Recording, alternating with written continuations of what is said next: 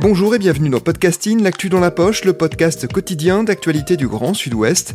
Chaque jour, suivez-nous à la découverte de l'information régionale avec les journalistes et chroniqueurs du territoire. Je m'appelle Jean Berthelot de Lagleté et l'épisode du jour vous est présenté par Mathilde Leuil de l'équipe Podcasting. L'épisode du jour est consacré à un article de notre partenaire Média Basque. Son titre Quand le cheval contribue aux soins ou au mieux-être. C'est votre article. Bonjour Alicia Munoz. Bonjour. Nous allons donc parler d'équithérapie et d'un centre en particulier situé au Pays Basque. Mais d'abord, est-ce que vous pouvez nous expliquer brièvement en quoi consiste l'équithérapie et à quel public elle est destinée? Oui, alors euh, l'équithérapie, en fait, c'est euh, développé, en tout cas en France ou en Europe, dans les années 80. Mais à l'origine, c'est euh, une personne qui a, popularisé ce, concept et euh, il s'agissait d'une championne olympique euh, danoise qui s'appelle Lise Hartel. C'était une cavalière en dressage à l'âge de 23 ans et elle a contracté une maladie qui s'appelle la poliomyélite. Et les médecins en fait lui ont pronostiqué le fait qu'elle ne pourrait pas remarcher, que voilà, elle, devrait avoir une aide avec des cannes toute sa vie. Et on lui avait aussi euh, dit en fait qu'elle ne remonterait jamais à cheval. Et en fait, c'est une belle histoire, c'est pour ça que je la raconte, parce qu'en fait, forcément, au bout d'un certain temps, au bout de sa, sa passion, on va dire, l'a portée. Et euh, du coup, ça, aussi, sa paralysie euh, a diminué, mais aussi par chance, ou enfin, en tout cas, par. voilà, elle a, elle a, eu cette chance-là. Et, et du coup, elle a pu remonter à cheval. Et elle a même pu refaire de la compétition en fait. Elle a eu un parcours de compétition à la suite de ça. Et donc c'est vrai que c'est une belle histoire parce qu'en fait c'est elle qui après a vraiment euh, commencé à organiser des conférences et à sensibiliser on va dire euh, le monde sur euh, ce que pouvait apporter l'équitation. Et donc elle, elle a pour la première fois parlé d'équitation thérapeutique. Donc on peut dire que c'est vraiment ce qui a, voilà, ce qui a popularisé cette, cette pratique-là, même si elle n'était pas équithérapeute, ou en tout cas elle se disait pas du tout équithérapeute. Donc après, ben voilà, ça s'est quand même développé. Euh, il y a des formations qui sont apparues, et en fait, quand, on va dire quand ça s'est vraiment développé dans les années 80, comme je disais, l'idée c'était d'apporter un accompagnement complémentaire à la psychothérapie classique. On parlait pas de thérapie évidemment à part entière. Et euh, la cible, c'était vraiment des personnes qui étaient atteintes de maladies mentales plutôt graves ou de troubles neurologiques donc on pense euh, généralement à l'autisme par exemple. Mais euh, en fait, depuis, la pratique a vraiment évolué, en tout cas euh, ces 10-15 dernières années, et maintenant on peut dire que c'est vraiment l'ensemble des troubles cognitifs qui vont être accompagnés. Même, enfin pas forcément des troubles cognitifs, hein, ça peut aussi être ce qu'on pourrait appeler peut-être, j'ai pas le bon vocabulaire de psychologue, mais ce qu'on peut appeler des, des, troubles plutôt mineurs, type troubles anxieux, dépression, déprime, rupture sociale, et donc euh, voilà, maintenant potentiellement on peut dire tout un chacun peut, être, euh, peut bénéficier de ces accompagnements-là. Est-ce que le cheval est un animal particulièrement sensible par rapport à d'autres? Alors oui, même si euh, je dirais que tous les animaux sont des êtres sensibles. Et on a d'ailleurs prouvé que les chats, les chiens avaient aussi des effets très positifs sur certains troubles. et puis je suis sûre plein d'autres animaux en fait. Mais en fait le cheval présente la particularité d'être un mammifère herbivore. Et donc il est doté de caractéristiques particulières et euh, de certains sens qui vont être assez aiguisés.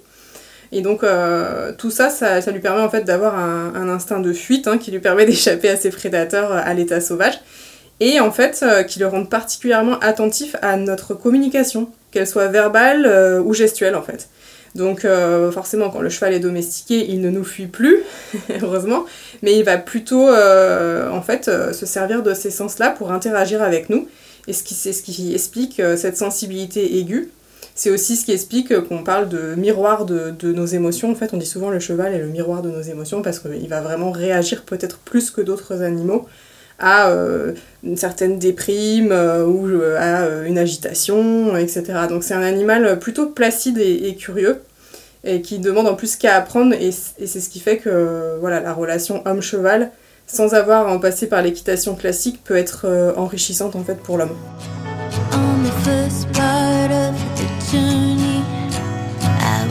Looking at all the life. There were plants and birds and rocks and things. There was sand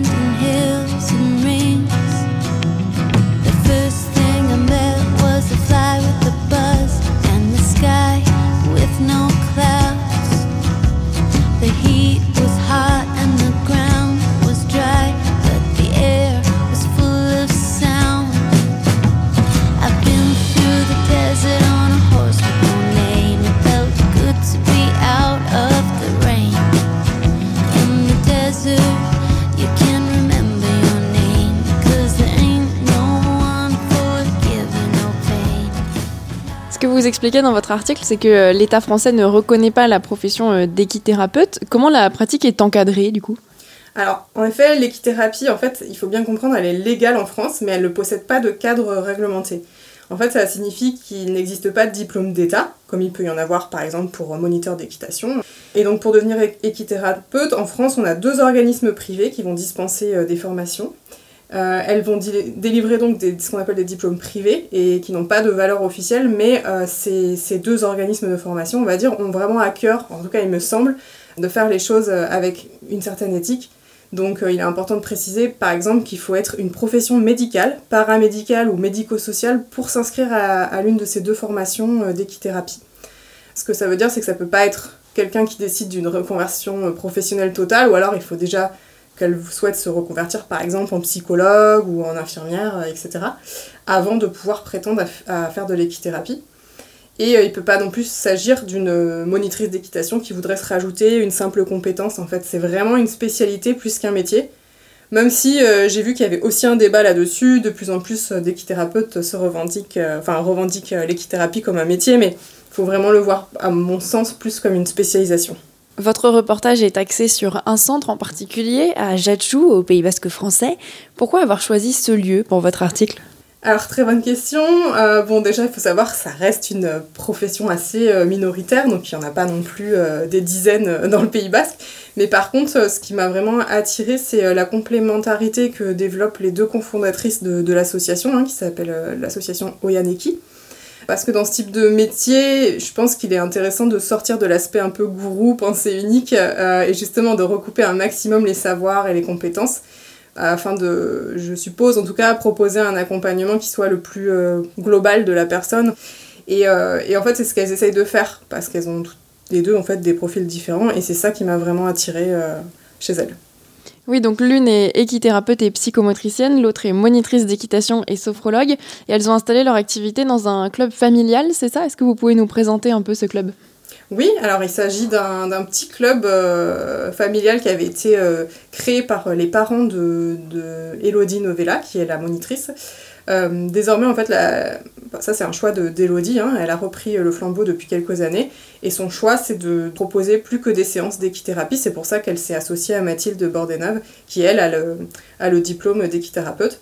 Et moi, c'est cette volonté de se spécialiser qui me semble qui est aussi intéressante et courageuse de leur part parce qu'on sait que voilà une structure équestre ça a des coûts importants euh, les soins aux chevaux euh, donc c'est vraiment ce côté euh, ce, défi pour elle qui est presque une prise de risque hein, professionnelle qui me semble vraiment très intéressante elle ne propose plus en fait de dire d'équitation classique ni de, cours de peau des clubs classiques le petit cheval dans le mauvais temps qu'il avait donc du courage.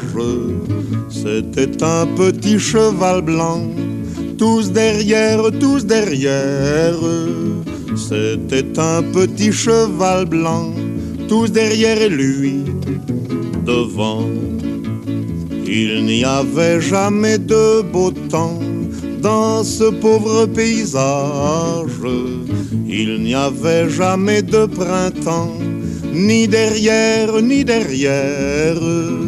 Il n'y avait jamais de printemps, ni derrière, ni devant. Et avec quelle structure est-ce qu'elle travaille pour euh, l'équithérapie justement? Ben, alors voilà, elle travaille quand même avec une dizaine d'associations euh, ou d'établissements médico-sociaux en tout.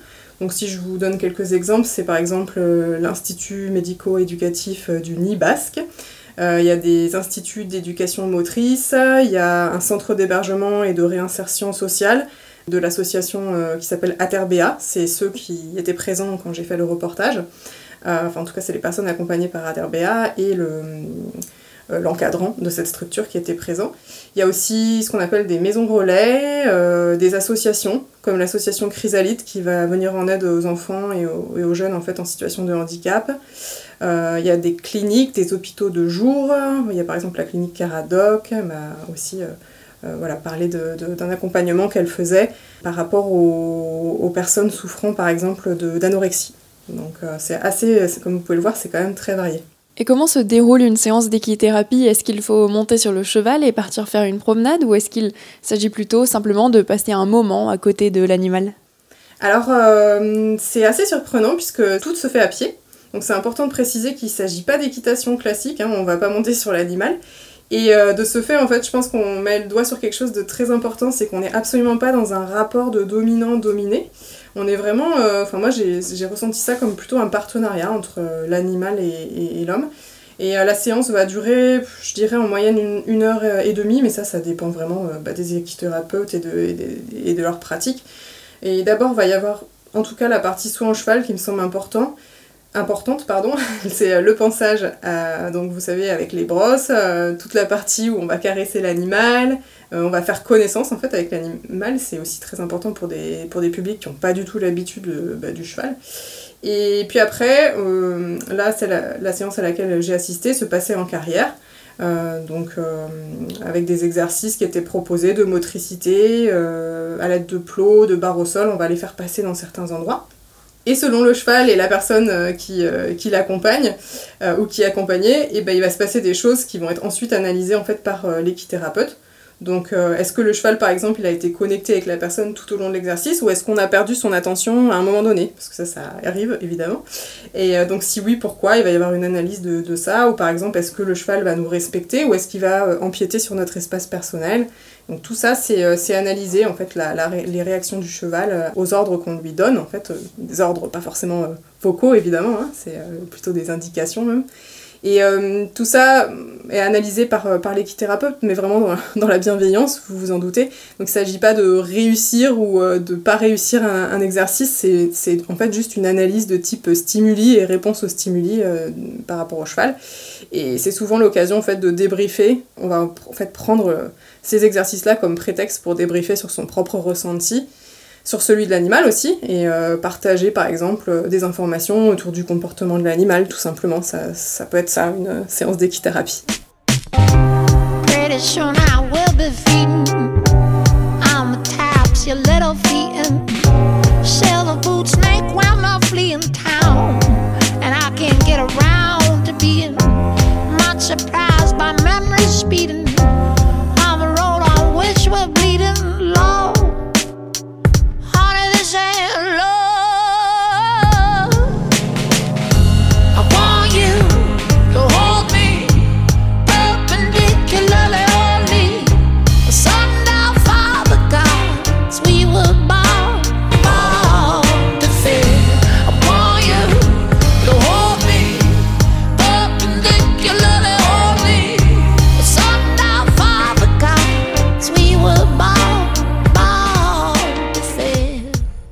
pu discuter avec les participants à cet atelier? Qu'est-ce qu'ils vous ont dit?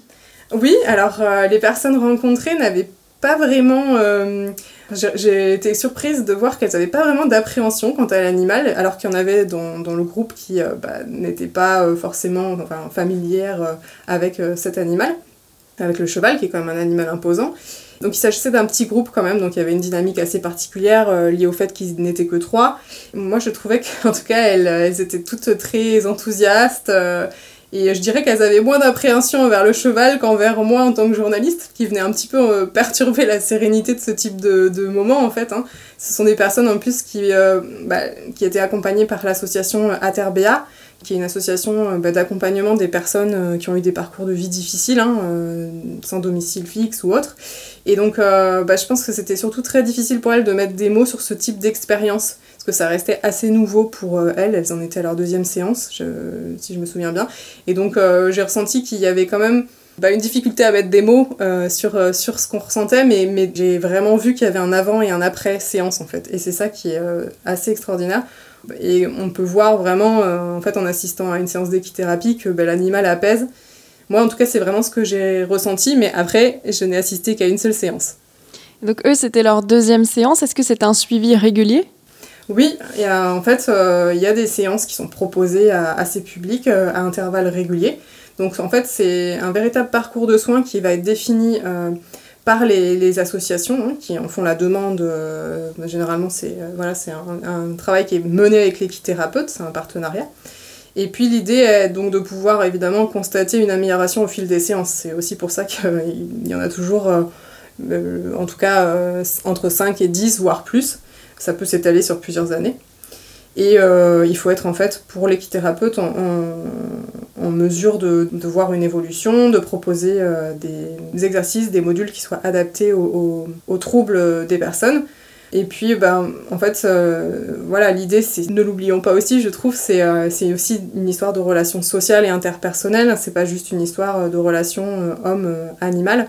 en fait, on utilise vraiment l'animal comme médiateur pour aller vers un mieux-être et être en capacité, euh, par exemple, d'aller davantage vers l'autre. Ça commence par euh, bah, l'équithérapeute ou, euh, d'autres adultes ou d'autres encadrants qui sont présents, par exemple. Et, et le but final, c'est évidemment d'être en capacité de mieux affronter les difficultés de la vie. Donc c'est ça qui est assez passionnant à mon sens, c'est de, voilà, de voir comment, sur le long terme, l'équithérapeute peut adapter ses séances pour qu'on ait euh, vraiment un mieux-être au bout. Merci Alicia Munoz d'être venue au micro de Podcasting. Merci à vous. Votre article Quand le cheval contribue aux soins ou au mieux-être est à lire sur le site de Média Basque. Merci Mathilde Deleuil. C'est la fin de cet épisode de Podcasting. Production Anne-Charlotte Delange, Juliette Chénion, Clara Echari, Myrène Garaïco-Echea, Mathilde Deleuil et Marion Ruot. Iconographie Magali Marico. Programmation musicale Gabriel Taïeb et réalisation Olivier Duval. Si vous aimez Podcasting, le podcast quotidien d'actualité du Grand Sud-Ouest, N'hésitez pas à vous abonner, à liker et à partager nos publications. Retrouvez-nous chaque jour à 16h30 sur notre site et sur nos réseaux sociaux, ainsi que sur ceux des médias indépendants de la région qui sont nos partenaires. Retrouvez-nous aussi sur toutes les plateformes d'écoute, dont Spotify, Deezer, Apple Podcast ou Google Podcast. Podcasting, c'est la cul dans la poche.